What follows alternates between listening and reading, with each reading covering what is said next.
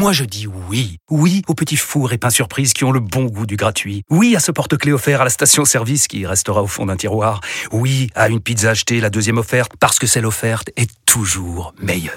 On préfère tous quand c'est gratuit. Chez Skoda, profitez de deux mois de loyer offert sur une sélection de modèles jusqu'au 31 mars. Portes ouvertes ce week-end. Deux loyers offerts après premier loyer en LLD 37 mois sur toute la gamme Skoda, Orenia et Enya Coupé, c'est accord par Volkswagen Bank. Détails sur skoda.fr. Pensez à covoiturer. Vous écoutez RMC. Ouais, Thibaut, je suis désolé. Ouais, bon, ouais, ça me- moi j'ai un petit accent du Texas, c'est pour ça.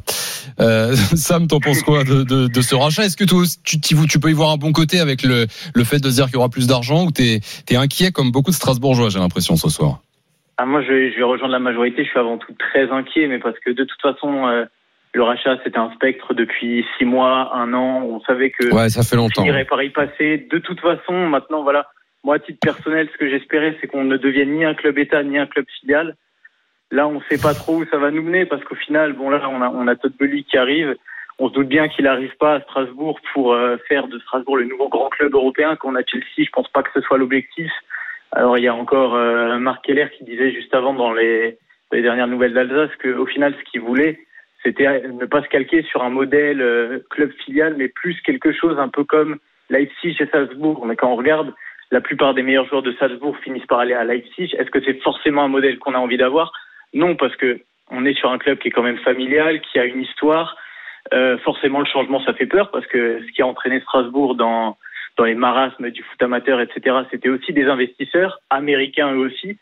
Donc euh, forcément, il y a cette appréhension-là ce soir de, de savoir que que la direction va changer tout simplement. Hmm. Euh, Il y a Max, Max du Standard qui euh, nous souffle un changement de nom pour Marc Keller, qui se fait appeler désormais Marc What Time Is It? Tu, tu- tu- Ah, tu valides ça ou pas? Ouais, franchement, on peut valider. hein. La prise de risque elle est bonne.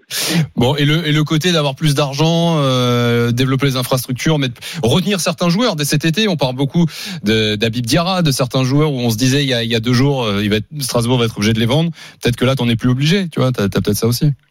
Pour Diarra, oui, ça c'est sûr que ce serait positif. Après, quand on regarde la saison dernière, on fait sixième et on réussit à conserver les Djikou, les Thomasson, Ajorc, et malgré tout, on n'arrive pas à repartir sur une, sur une saison avec le même niveau de jeu. Alors après, tous les, les effets d'annonce, euh, il y a eu euh, éventuellement les 75 millions qui sont sortis sur des, sur des comptes euh, anglais. On ne sait pas trop si c'est fiable ou pas. Il y a cet objectif entre la quatrième et la huitième place. Moi, je suis forcément inquiet parce que c'est très souvent les effets d'annonce. Euh, Il y avait eu à Grenoble, il y a une dizaine d'années, euh, l'objectif Ligue des Champions. À Nancy, l'objectif Ligue des Champions. Au final, ils sont retrouvés en national. Donc ça, c'est des choses qui me font un peu peur. De toute façon, euh, 75, 100, 200 millions, ça changera pas mon avis sur euh, le fait qu'il y a le vrai risque de devenir un club filial, de perdre son identité.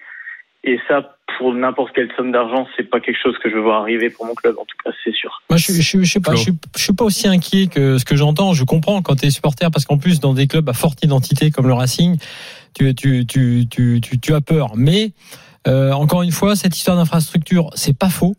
Euh, euh, c'est vrai que ça pour ça ça peut être utile pour euh, effectivement garder des joueurs. Oui, après il y aura du trading. Oui, bien sûr, il y aura de la revente, c'est certain. Mais financièrement, je serais, assez d'accord pour dire qu'il y a beaucoup de com, y compris dans ce que dit Keller, pour justifier cette vente, parce que voilà, on peut comprendre que lui, il a envie de la justifier. Mais sur ce plan-là et sur le pur, d'un point de vue purement financier, c'est pas une mauvaise affaire pour Strasbourg. Merci Sam d'avoir été là. Bonne soirée. Merci. Salut, Bonne Sam. soirée à vous. Bonne soirée quand même, Sam, ça va aller. Ça va. Bon. C'était un peu l'oncle Sam ce soir. Allez, bisous Sam. À bientôt. Ciao.